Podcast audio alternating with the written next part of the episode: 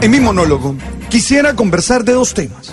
El primero tiene que ver con el fanatismo, porque nosotros tenemos la tentación a cerrarnos sobre nosotros mismos y creer que lo que pensamos, sentimos y hacemos es lo mejor y lo único verdadero que hay en la vida.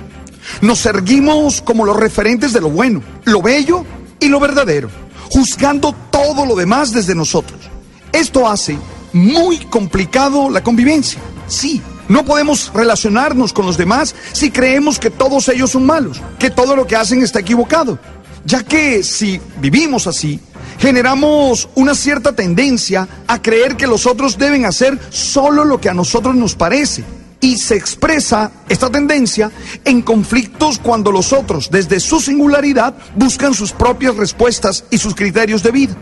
En la vida diaria, todo esto se expresa con fanatismo. Sí, nosotros vivimos a veces una comprensión de la vida que nos ha hecho creer que solo lo que nosotros decimos, pensamos y sentimos es lo verdadero.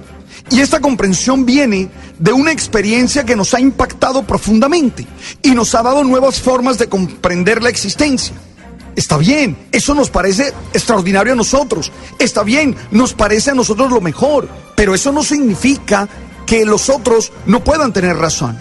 Insisto, cuando tenemos la exageración de esa experiencia, corremos el riesgo de fanatizarnos. Esto es, de perder el sentido de la realidad y creer que solo es auténtico, que solo es verdadero lo que nosotros hemos vivido en esa experiencia. Y terminamos discriminando, rechazando, señalando y hasta querer eliminar lo que no está de acuerdo con nosotros o lo que no está de acuerdo con esa experiencia. Esta es una actitud dañina que no permite la coexistencia y niega la diferencia. La política, la religión y aún el deporte son caldos de cultivo para que este tipo de manifestaciones se den.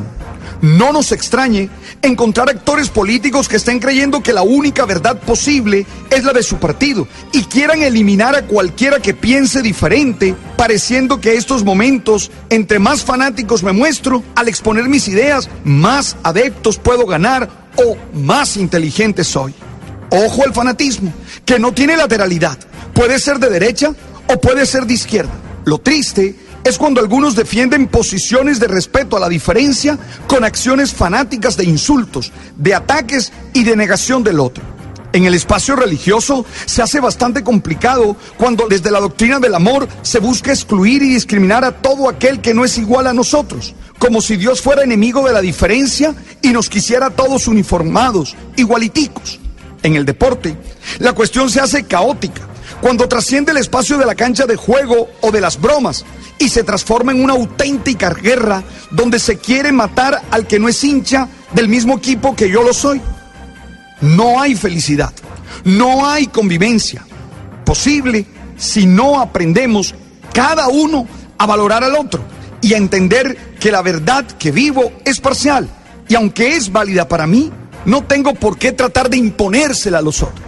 Hay que ser más libres. No podemos ser fanáticos. Y ojo, pongo esas tres dimensiones de la vida diaria porque es allí donde más se manifiestan. Política, religión y deporte. ¿Qué tal si abrimos el corazón y nos damos cuenta que lo que nosotros pensamos, que a nosotros nos sostiene, que a nosotros nos ayuda, es valioso, pero no es lo único? Y que no tenemos que pisotear ni insultar al otro simplemente porque piensa, siente distinto a nosotros. Lo segundo es la terquedad. En las relaciones cotidianas, esto se expresa en un cerrarse a lo que los otros dicen o a los que los otros hacen. Sí, algunos terminan cerrados de mente, de corazón, a todo aquello que está a su alrededor. Sí, se muestran a diario como los auténticos dueños de la verdad y entonces asumen posturas bastante tosudas, bastante tercas son esas manifestaciones que nos llevan a no aceptar la posibilidad de que el otro tenga razón en lo que está diciendo, en lo que está haciendo. Hey, seguro la terquedad no es tan grave como el fanatismo, pero igual genera unos conflictos innecesarios con las personas con las que nos relacionamos a diario. Relaciones de pareja en conflictos por terquedades, por negarse a entender el mundo del otro, por negarse a ponerse en los zapatos del ser amado y ver que su perspectiva también puede ser verdadera.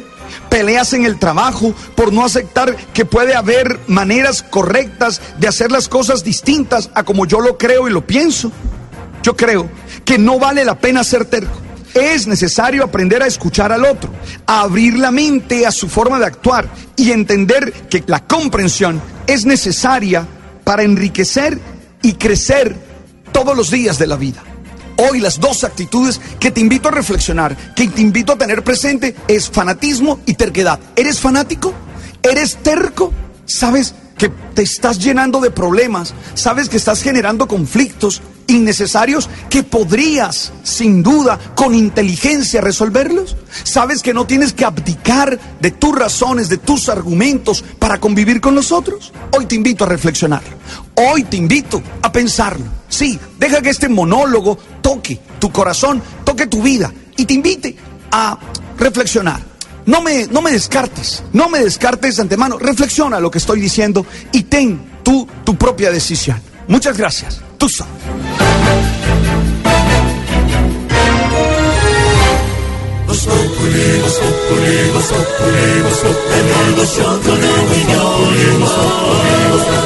En Blue Radio.